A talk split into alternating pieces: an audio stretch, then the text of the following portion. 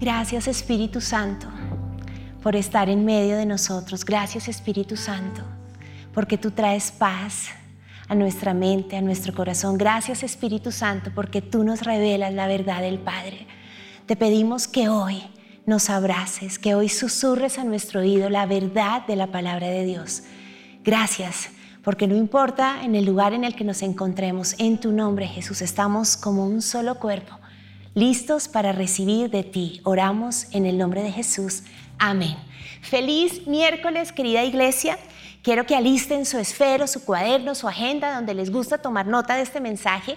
Y por unos instantes quiero hacerles una pregunta y es que quiero que, que piensen, que sienten cuando alguien es indiferente con ustedes. Sigmund Freud consideraba que lo opuesto al amor no era el odio, sino la indiferencia. Y Lady Gaga dijo en una entrevista, yo prefiero la gente que me ama o que me odia a aquella que no dice nada de mí. La indiferencia me aterra, me da miedo. Los psicólogos de la Facultad de Indiana hicieron un estudio con 300 estudiantes. Querían saber el resultado que generaba la indiferencia en el cuerpo y en la mente de estos jóvenes. Durante un año hicieron diferentes estudios. Seleccionaron un equipo de jóvenes que tenían que hacer presentaciones delante de un público con unos cascos especiales para medir la actividad cerebral y unos eh, sensores para medir actividad cardíaca. Lo interesante es que ellos no sabían que el público seleccionado durante este año de estudios tenía la siguiente instrucción. Tienen que mandar señales claras de indiferencia. Pueden bostezar, pueden tomar nota, pueden ponerse de pie, contestar el celular, pero necesitamos que ustedes no presten atención al estudiante que está generando el discurso. Lo más impactante de esto es que después de un año encontraron consecuencias físicas y consecuencias psicológicas. Dentro de las consecuencias físicas encontraron que muchos de estos 300 estudiantes desarrollaron náuseas, taquicardia, sudoración excesiva, eh, trastornos de sueño, ansiedad e irritabilidad. Y dentro de las consecuencias psicológicas se encontró pérdida de la autoestima, se encontró un, estados prolongados de, letargo, se encontró sentimientos de confusión. Algunos tuvieron que empezar terapia como por otro año para estabilizarse. Y es interesante porque a nivel del cerebro encontraron que hubo una modificación en el lóbulo frontal derecho y los especialistas lo compararon a lo que ocurre cuando pasan eh, accidentes cerebrovasculares. Es decir, que la indiferencia prolongada sí genera un efecto no solo en nuestra mente, sino en nuestro cuerpo. Ahora, ¿qué tiene que ver esto con usted y conmigo? Pues una de las mentiras más comunes y más serias que el enemigo les planta a ustedes y me planta a mí en nuestra relación con Dios es que Él es indiferente a nuestro dolor, a nuestra oración, a nuestro clamor de auxilio, que Dios es indiferente, que Él nos ve, que es un Dios que ama, que es bueno, que es poderoso, pero que en momentos de crisis como este, sencillamente nos ve y se queda quieto y no hace nada para ayudarnos. Es decir, que Él es indiferente. Y hoy quiero que desbaratemos esa mentira. Incluso podemos valorar tener el cuadro de ver un Dios que es bueno con otros, pero que con nosotros en nuestra necesidad es indiferente. Es como que el enemigo de repente dispara un dardo con este veneno. Dios está cerca, pero no está haciendo nada a tu favor. Los malos te, te agreden, las pruebas llegan una tras otra y Él te mira, pero es indiferente a ti. Vivir una vida cristiana bajo esta mentira es vivir en esclavitud y es tener una vida cristiana en total derrota, porque Dios escucha nuestra oración. Dios no solo oye, Dios no solo nos ve, sino que Él hace cosas al favor de nosotros como sus hijos. Hoy quiero que desbaratemos toda mentira que puede estar incrustada en nuestra mente de que Dios nos castiga con el látigo de la indiferencia, porque ese no es Dios y eso es una gran mentira. He llamado el mensaje de este fin de semana tu hacedor, porque esta va a ser la verdad que juntos vamos a estudiar, a escudriñar y con la cual le vamos a quitar eh, eh, todo derecho al enemigo, de poder hacernos creer esta mentira, pero que nos vamos a dar cuenta que en nuestro diario vivir finalmente batallamos con esto. En hebreo, la, en la palabra hacedor, que la encontramos en varios lugares de la Biblia, su original es asa y significa el que hace, actúa, trabaja, construye, labra. Eh, también significa el que crea, el que edifica, es decir, alguien que se mueve y que hace cosas. Todo eso es el hacedor y el hacedor es nuestro Dios. El profeta Isaías anunció la restauración de Israel durante un tiempo eh, y una gran temporada de desolación, dijo, tranquilos, hemos pasado por una, por una temporada muy oscura, pero viene el día en el que tú vas a ser restaurada Israel. ¿Y sabes por qué? Porque no te casaste con nadie mejor dicho, así como normalito, sino que tu marido es el hacedor. Y el nombre de este hacedor es Jehová de los ejércitos. Dice Isaías 54, no temas, pues no serás confundida, no te avergüences porque no serás afrentada, sino que te olvidarás de la vergüenza de tu juventud y de la afrenta de tu viudez no tendrás más memoria, porque tu marido es tu hacedor.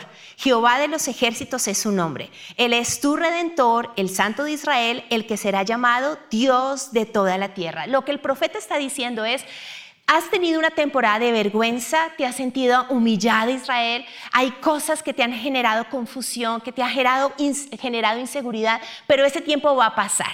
¿Por qué? Porque tu hacedor, el que te toma como esposa, ese esposo redentor es Jehová de los ejércitos. Ahora, es muy importante que entendamos algo, y es que lo que Isaías le estaba diciendo a los israelitas no era nada novedoso, o sea, no era que los israelitas dijeran, ¿en serio Isaías? O sea, Dios es el hacedor. No, esto no era descrestante.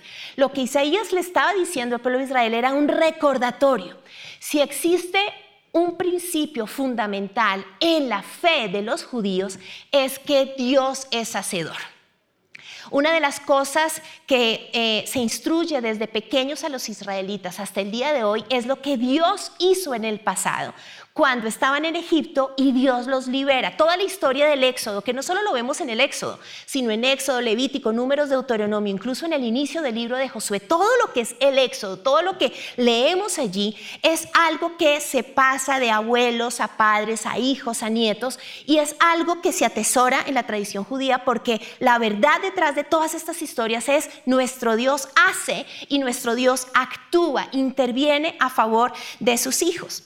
Por eso eh, Isaías lo que está diciendo es, hey, recuerda, recuerda que así haya una temporada de devastación, Dios, el Redentor, es tu hacedor y eso es lo que quiero que tú recuerdes, pueblo de Israel. Es lo que le está diciendo es uno de los principios fundamentales. Por eso es que cuando leemos el Antiguo Testamento nos damos cuenta que una y otra vez Dios dice, hey, cuando estés en la tierra prometida, cuando ya estés en una buena temporada, no te olvides de dónde te saqué yo.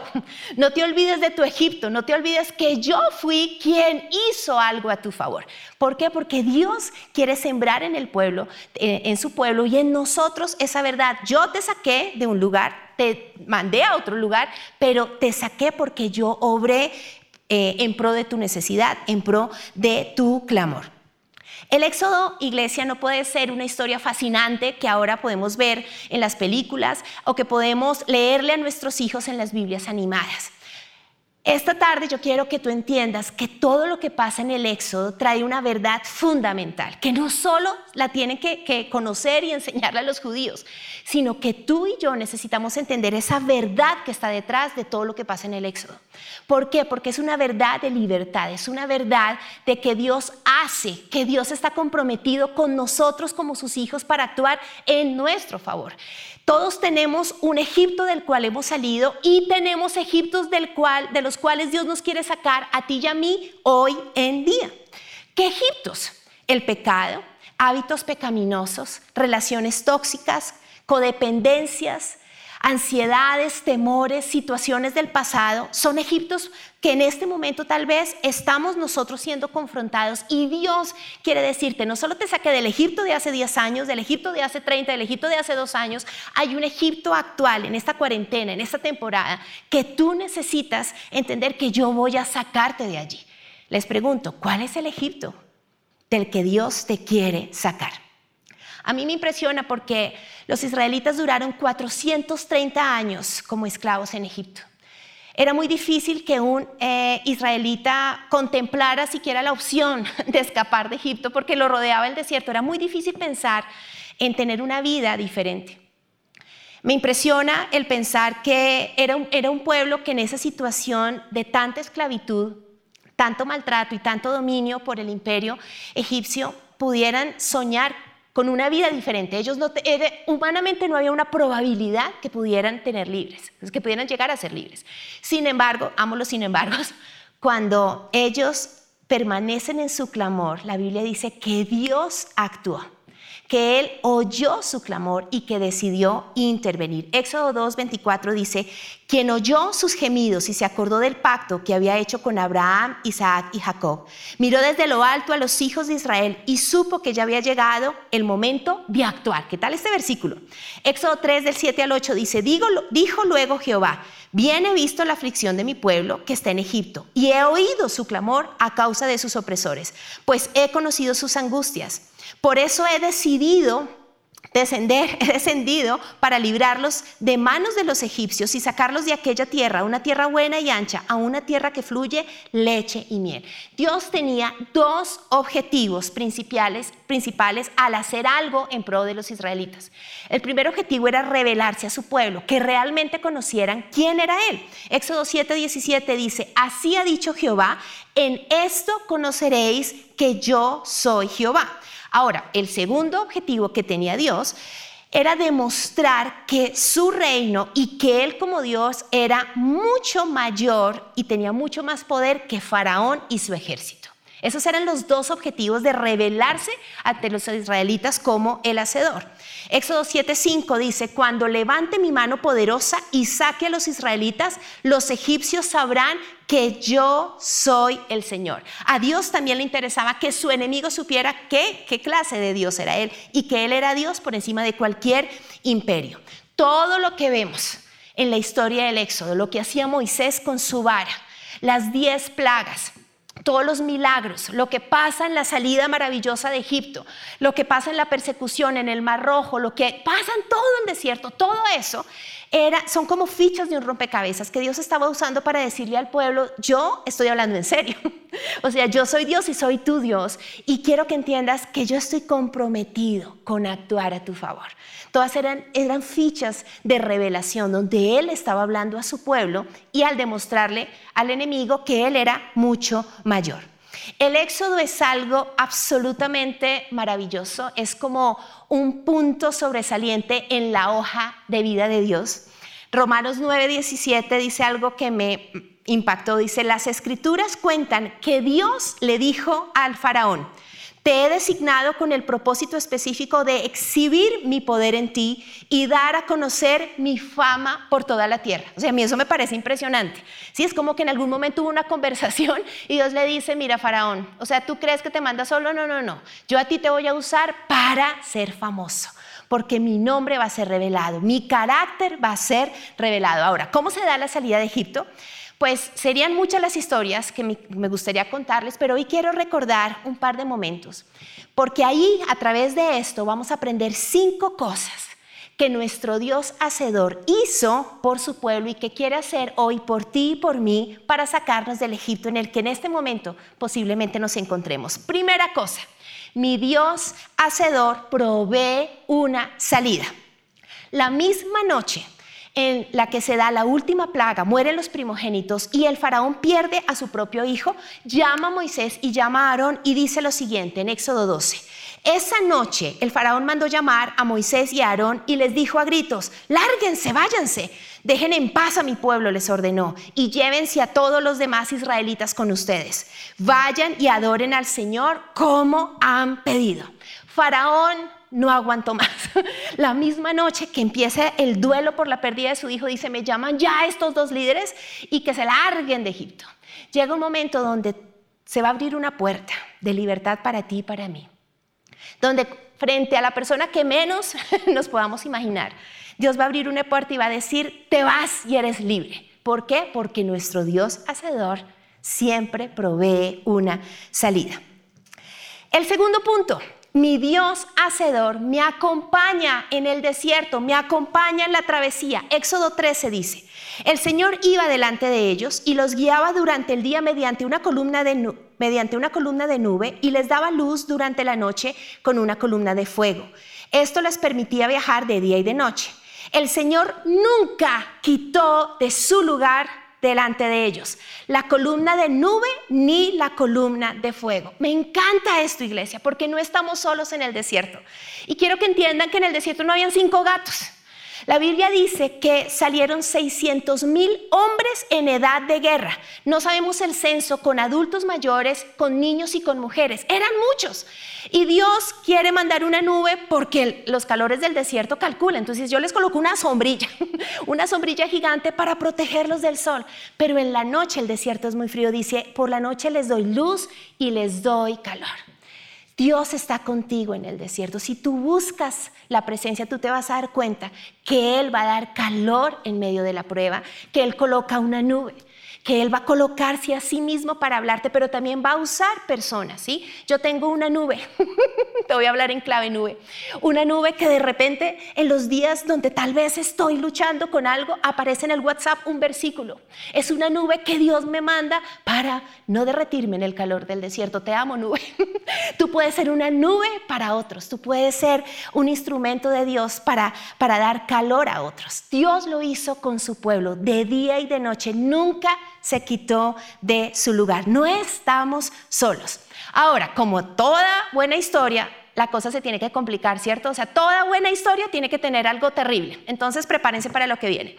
Éxodo 14 dice, el faraón y sus funcionarios cambiaron de parecer. ¿Qué hemos hecho al permitir que todos estos esclavos israelitas se fueran? Se preguntaban. Entonces el faraón preparó su carro de guerra y llamó a sus tropas. Llevó consigo 600 de los mejores carros de guerra más adelante dice lo siguiente, los egipcios los persiguieron con todas las fuerzas del ejército del faraón, todos sus caballos y sus carros de guerra, sus conductores y sus tropas, y alcanzaron al pueblo de Israel mientras acampaban junto al mar. Esto está terrible, ¿cierto? Yo sé que todos no sabemos la historia, pero quiero que piensen que es la primera vez. Entonces pellizque a su vecino del sofá y dígale, ¿qué va a pasar? Está llegando la persecución, listo, nos vamos a meter en la película. ¿Qué pasa en este momento? Que los israelitas dicen, eh, salimos de Egipto y de repente se dan cuenta que hay más de 600 mil carros, ejércitos, caballos y se enfrentan con el Mar Rojo. ¿Qué pasa en ese momento? No es fácil salir de Egipto. Faraón no quiere que tú salgas de donde te encuentras para adorar a Dios y para que cumplas el propósito que Dios tiene para ti. Faraón va a hostigarte. Yo quiero que entiendas que la oposición que tú estás viviendo a tu llamado, a tu propósito, a lo que Dios quiere hacer contigo, no es una oposición de perencejo y fulana. Esto no es humano, es faraón. Faraón quiere hostigarte, Faraón te persigue. Faraón lo que dice es, este es tu pasado, tú no has salido en ningún lugar, Dios no va a hacer nada a tu favor, tú me perteneces, yo tengo dominio sobre ti. Y eso es una mentira. Faraón siempre va a querer esclavizarte. Faraón siempre va a querer hacer que vuelvas atrás. Y esto no nos puede pasar. ¿Y saben qué es lo que me impresiona, iglesia? Que muchos han salido del Egipto físicamente, pero no mentalmente. Durante más o menos año y medio, yo trabajé dentro de mis primeras experiencias laborales, recién salida de la universidad, con una ONG y cuando el alcalde Peñalosa estaba haciendo toda la intervención en la zona de Bogotá del Cartucho, donde estaba toda esa zona de, pues, de habitantes de calle, todo el tema de inseguridad, eh, microtráfico, todo eso se, intervino. El programa de la alcaldía consistía en proponerle a los habitantes de calle si querían un tipo de rehabilitación y accedían a los programas. Yo trabajé en uno de estos programas y entonces eh, en el programa en el que yo trabajaba eran familias, madres cabezas de hogar o familias completas que dijeron yo quiero una oportunidad diferente. Y los primeros meses en el alojamiento donde los llevábamos había toda la intervención de terapia ocupacional, psicología, odontología, nutricionistas, todo el apoyo profesional para ayudarles en este proceso de, rehabilitación y de generarles eh, pues toda una estrategia incluso laboral. Nunca olvidaré que más o menos tres meses, cuando llegué a hacer mi turno al alojamiento, encontré los vidrios de la casa en el barrio Teusaquillo rotos. Encontré puertas grafiteadas y donde estaba la alacena de, eh, los, del mercado, eh, había sido rota la puerta y habían robado, no por hambre, habían robado todo lo que, todo lo que estaba allí para venderlo. Y cuando empezamos a hablar con ellos, muchos de, eh, estas mujeres y, y hombres, cabezas de hogar, nos decían, yo prefiero comer mi combinado yo quiero almorzar mi combinado. Pues en el cartucho el combinado valía, costaba 500 pesos. Y era un plato donde les daban dos cosas, arroz con pasta, pasta y lenteja, huevo y arroz. Y nos decían, ¿por qué nos traen nutricionista? ¿Por qué tenemos tantas cosas? Yo quiero mi combinado. Y yo no quiero más terapias. Y yo no quiero que me enseñen cómo hacer una microempresa de reciclaje. Había un hombre que decía, llevo 25 años pidiendo limosna en el semáforo de la 74 con séptima en Bogotá doctorcita, a mí no me enseñe algo diferente. Y tenían camas nuevas, colchones nuevos, una casa de tres pisos maravillosa, todo un equipo que queríamos ayudarnos.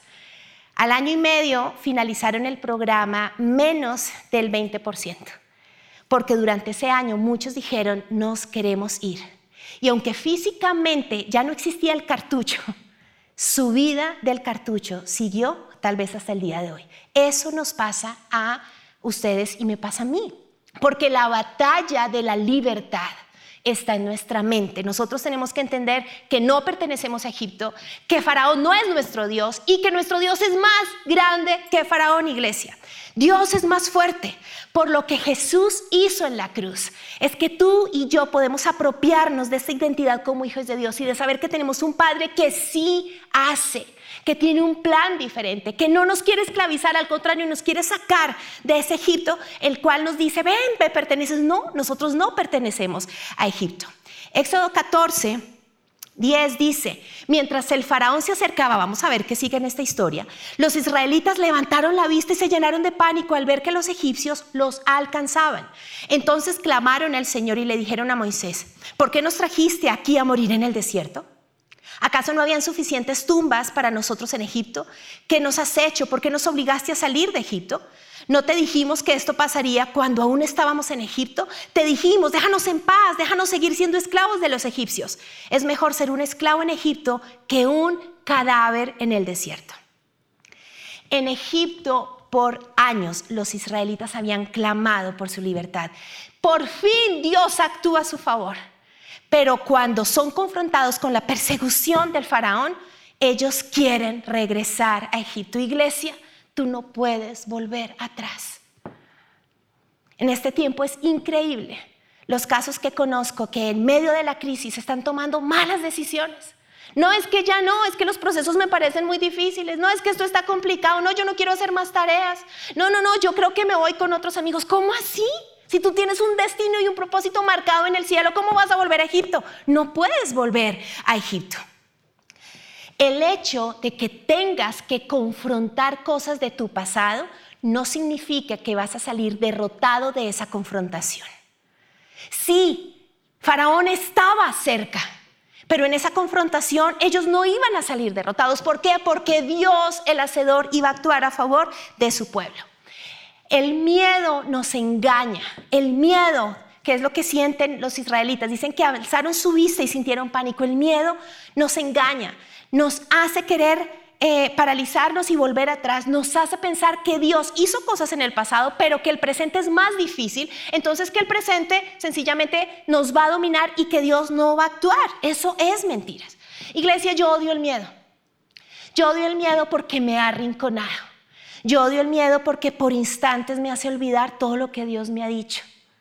Es como si las promesas se quedaran a un lado. Yo odio el miedo porque me hace tarada, me paraliza. Y cuando reacciono digo, ¿qué es esto? ¿Te has puesto a pensar si es el miedo lo que te está llevando a contemplar la idea de volver a Egipto? ¿Qué es lo que te está diciendo Faraón a ti? ¿Cuál es ese Egipto que te dice que tú perteneces a ese lugar cuando es mentira? Cuando tú perteneces a otro lugar, a esa tierra que Dios te ha dado. Éxodo 14, 13 dice, pero Moisés les dijo, no tengan miedo, solo quédense quietos y observen cómo el Señor los rescatará hoy. Esos egipcios que ahora ven, jamás volverán a verlos, aleluya. El versículo 17 dice, Dios dice, La grandeza de mi gloria se manifestará por medio del faraón y de su ejército, sus carros de guerra y sus conductores. Cuando mi gloria se exhiba por medio de ellos, todo Egipto verá mi gloria y sabrán que yo soy el Señor. ¿Saben qué me encanta? Que Dios no está asustado, Dios no está como sorprendido, como, ay, de verdad vienen todos esos carros que vamos a hacer. No, no, no, Dios, Dios al contrario dice, uy, tengo más público, voy a exhibir mis actos maravillosos. Se van a dar cuenta que yo hago, que yo no soy un Dios tieso en una estatua, que yo oigo, veo y me muevo a favor de mi pueblo. Tercer punto, mi Dios hacedor le pone un límite al enemigo. Iglesia, el enemigo puede estar cerca, pero no tan cerca. Quiero que escribas eso, no tan cerca. A mí me impresiona porque en Éxodo 14 Dios mueve esa nube y la columna de fuego para poner un límite entre su pueblo y Faraón. Entonces el ángel de Dios que iba al frente del pueblo de Israel se trasladó hacia atrás del campamento. La columna de nube también se cambió de lugar y pasó a estar detrás de ellos. La nube se puso entre los egipcios y el campamento de los israelitas. Al atardecer, la nube se convirtió en fuego, iluminó la noche, pero los egipcios y los israelitas, escuchen esto, no se acercaron unos a otros en toda la noche. Sí, el enemigo está cerca, pero no tan cerca. ¿Por qué? Porque Faraón, escúchame, tú no puedes hacer lo que se te da la gana. Aunque tú creas que tienes todo bajo control, Dios te tiene un límite. Dios dice hasta acá. Sí, puedes venir a atacar, pero hay un límite con el cual Dios te protege a ti y a mí. Vamos a repasar, ¿les parece? Tres cosas hemos visto hasta acá de qué hace nuestro Dios hacedor. Entonces, mi Dios hacedor, ¿qué hace, iglesia? Quiero oírlos. Me da una salida. Mi Dios, segunda cosa, mi Dios hacedor me acompaña en el desierto, en la travesía. Tercero, mi Dios hacedor le pone un límite, un hasta aquí al enemigo. Cuarto punto, mi Dios hacedor abre un camino en medio de la nada. Quiero que digan eso, nada, nada. Luego Moisés extendió la mano sobre el mar y el Señor abrió un camino a través de las aguas mediante un fuerte viento oriental. El viento sopló durante toda la noche y transformó el lecho del mar en tierra seca. Entonces el pueblo de Israel cruzó por el medio del mar caminando sobre tierra seca, con muros de agua a cada lado. ¿Saben? Amo como lo narra el Salmo 77. Cuando el mar rojo te vio, oh Dios, sus aguas miraron y temblaron. El mar se estremeció hasta las profundidades. Te abriste camino a través del mar y tu sendero atravesó las poderosas aguas. Una senda que nadie sabía que estaba allí guiaste a tu pueblo por ese camino como a un rebaño de ovejas. Iglesia, los israelitas cruzaron, demos un aplauso. Usted y yo vamos a cruzar porque Dios va a abrir un camino de la nada. Éxodo 14, 22 dice, entonces el pueblo de Israel cruzó por en medio del mar, caminando sobre tierra seca, con muros de agua a cada lado. Entonces los egipcios, con todos los carros de guerra y sus conductores y con los caballos del faraón, persiguieron a los israelitas hasta el medio del mar. Pero poco antes del amanecer, escuchen esto, el Señor miró al ejército egipcio desde la columna de fuego y de nube y causó gran confusión en sus fuerzas de combate, torció las ruedas de esos carros. Más adelante el versículo 26 dice, cuando todos los israelitas habían llegado al otro lado, otro aplauso iglesia, ¡Eh! llegaron al otro lado. ¿Cuántos vamos a llegar al otro lado? Díganme, listo, muy bien. Cuando todos los israelitas habían llegado al otro lado, el Señor le dijo a Moisés, extiende otra vez tu mano sobre el mar y las aguas volverán con fuerza. Las aguas volvieron con fuerza a su estado normal. Los egipcios trataron de escapar, pero el Señor los arrastró al mar. Enseguida las aguas volvieron a su lugar y cubrieron todos los carros y a sus conductores. El ejército completo del faraón no sobrevivió ni uno de los egipcios que entró al mar para perseguir a los israelitas. Versículo 29. En cambio, el pueblo de Israel Caminó por en medio del mar sobre tierra seca, mientras las aguas permanecían levantadas con muros a ambos lados. Versículo 30. Así es, escuchen esto, como el Señor, nuestro Hacedor, aquel día rescató a Israel de las manos de los egipcios, y los israelitas vieron los cadáveres de los egipcios a la orilla del mar. Cuando el pueblo de Israel vio el gran poder que el Señor había desatado contra los egipcios, se llenaron de un temor reverente delante de él. Entonces pusieron su fe en el Señor y en su siervo Moisés. ¿Saben cuál es la quinta cosa? Mi Dios hacedor vence al enemigo y me da la victoria. A mí me impresiona y me encanta que Dios sea detallista, porque al principio leímos pues que Faraón dijo, por favor, todos mis últimos carruajes. Y dice que incluso Dios torció las ruedas, las llantas de esos carros. Sabes, tal vez pasa como los israelitas, que Faraón es el que tiene los recursos, los carros, los caballos, el dinero. Tú no tienes nada, ¿tú qué tienes? Al hacedor. Pero Dios, cuando te va a dar la libertad, va a destruir esos carros yo le he dicho al Señor, pero es que Faraón ni siquiera tiene plata, tiene dólares. Yo no tengo los dólares que tiene Faraón. Pero es que no se trata de lo que yo no tengo y de lo que tiene Faraón.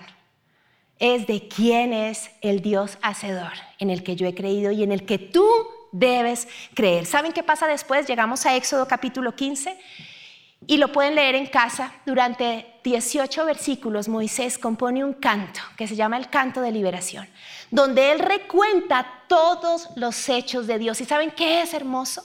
Que en ese capítulo Moisés ya no habla de el Dios, sino dice cosas como mi Dios, mi Salvador, mi cántico, mi cántico, mi varón de guerra. Es un Dios personal. Moisés también tuvo una revelación de Dios como su hacedor. Iglesia, cierro con esto. Para ganar la batalla en tu mente del dardo de que Dios es indiferente, necesitas, así como lo hacen los judíos hasta el día de hoy, apreciar, valorar, profundizar en todo lo que significa el éxodo. Pero necesitas buscar en la palabra de Dios versículos donde Dios mismo dice, yo soy tu hacedor, para que lo conozcamos a Él, para que nuestra fe se levante y para que podamos en oración decirle a Faraón, mi Dios es hacedor y tú estás vencido. Quiero pedirte que cierres tus ojos y te voy a guiar con varias preguntas allí donde tú estás. ¿Qué es lo que te está amenazando en este tiempo? Y te está haciendo creer que perteneces a ese lugar, a ese Egipto, que no eres libre y que Dios no va a hacer nada. ¿Qué es eso que te amenaza? ¿Cuál es el nombre de tu Egipto actual? ¿Cuál es el nombre del faraón actual? ¿Cuál es tu mar rojo con el cual te estás enfrentando? ¿Lo identificas? Ahora, quiero que ahí, mirando ese mar, ese faraón y ese Egipto, pienses en lo siguiente. Mi Dios es hacedor. Mi Dios provee una salida. Mi Dios me acompaña en el desierto. Mi Dios le coloca un límite al enemigo. Mi Dios va a abrir un camino de la nada y mi Dios va a vencer al enemigo y me dará la victoria. Yo voy a cruzar al otro lado. Y Señor, yo te pido que hoy podamos hablarle al temor. A ese temor que trae Faraón con sus carros, con sus caballos, con sus ejércitos. Y nos hace sentir tan vulnerables, tan indefensos, que a veces quisiéramos entonces quedarnos en Egipto por el miedo. Hoy yo te pido que podamos ver al Dios que oye, que escucha el clamor de sus hijos, pero que no se queda ahí, sino que actúa. Hoy renunciamos en el nombre de Jesús a todo demonio que quiere usurpar el lugar del Dios verdadero, a todo Dios falso que ha entrado incluso hasta nuestro tiempo de oración y nos hace creer que nos ve pero que no hace nada. Hoy renuncio a esa estatua, a ese demonio, en el nombre de Jesús, ese falso Dios. Porque nuestro Dios es hacedor de milagros, nuestro Dios obra a favor de sus hijos. Nuestro Dios se place al actuar porque es una manera de decirnos que Él se compromete con su pueblo. Hoy declaramos en el nombre de Jesús que no pertenecemos a Egipto, que no pertenecemos a Faraón, que por la obra tuya en la cruz, Señor, somos tus hijos y somos llamados a libertad. Y yo te pido, Señor, que podamos componer como Moisés un canto de liberación, donde podamos recordar lo que tú has hecho en el pasado y podamos reafirmar que ese Dios que actuó en el pasado lo hará en el presente, lo hará hoy en mi vida, en mi casa, en esta nación, en nuestra iglesia y lo va a hacer en el futuro. Yo sé en quién he creído, Señor, en un Dios que hace, en un Dios que obra, en un Dios todopoderoso. Tú vas a abrir el camino, Señor. Tú vas a abrir una senda que no sabíamos que existía y vamos a cruzar caminando, poniendo nuestros pies sobre tierra seca y el enemigo con sus carros, con sus ejércitos, con todos sus recursos, quedará avergonzado, hundido en el fondo del mar y nosotros como tu pueblo cruzaremos al otro lado. Gracias Señor. Cuando la pesadilla cabe Dios me habrá dado ya la victoria cuando la pesadilla acabe. Despertaré de un sueño.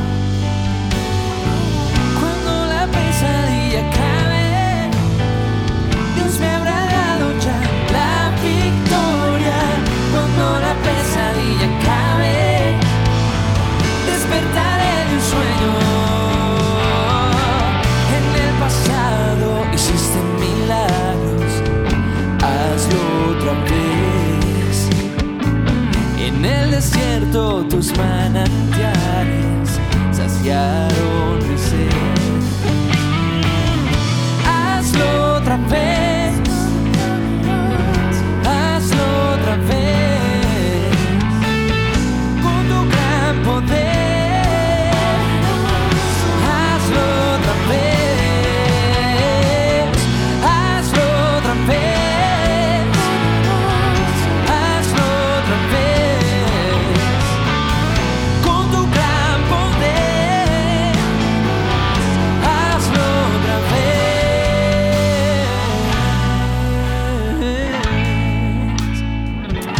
Amén. Y si usted nos ve hoy por primera vez, yo le invito a que usted eh, le pregunte a las personas que están a su alrededor o a las personas que lo invitaron a ver esta reunión, eh, ¿cómo es amar a Jesús? Porque eso le va a cambiar la vida. Y si usted nos ve por primera vez, yo quiero que usted sepa que no es casualidad que esté aquí conectado. Dios ha permitido que usted vea esta reunión, que usted sienta su presencia y, y Dios quiere hablar hoy a su corazón. Así que permítanos orar por usted. Digan, digamos o repitan con nosotros, Padre Dios, gracias por este día maravilloso en el que puedo escuchar de ti, tu palabra. Abro mi corazón para recibirte como mi Señor y mi Salvador. Y yo te pido que borres mis angustias del pasado, que perdones mis pecados y que traigas algo nuevo a mi vida, porque tú eres hacedor de maravillas. En este día yo te confieso como mi Señor y mi Salvador y declaro que a partir de hoy soy tuyo para siempre. En el nombre de Jesús, amén. Qué bien, bienvenido a la iglesia. Cuando todo esto termine y podamos abrir las puertas nuevamente del lugar de su presencia, los esperamos aquí. Esta es su casa. Y si usted no ha escuchado o no ha descargado o no ha visto el video en YouTube de La Pesadilla, lo invitamos a hacerlo en este momento. Allí en su computador o en su celular, abra la aplicación de YouTube y busque La Pesadilla, su presencia. Y dele clic, vea este video, disfrútelo, pero sobre todo reciba en su corazón el mensaje que Dios nos está dando para este tiempo. Porque cuando todo esto pase, come on, hey. Cuando la pesadilla acabe, Dios me habrá dado ya la victoria. Cuando la pesadilla acabe,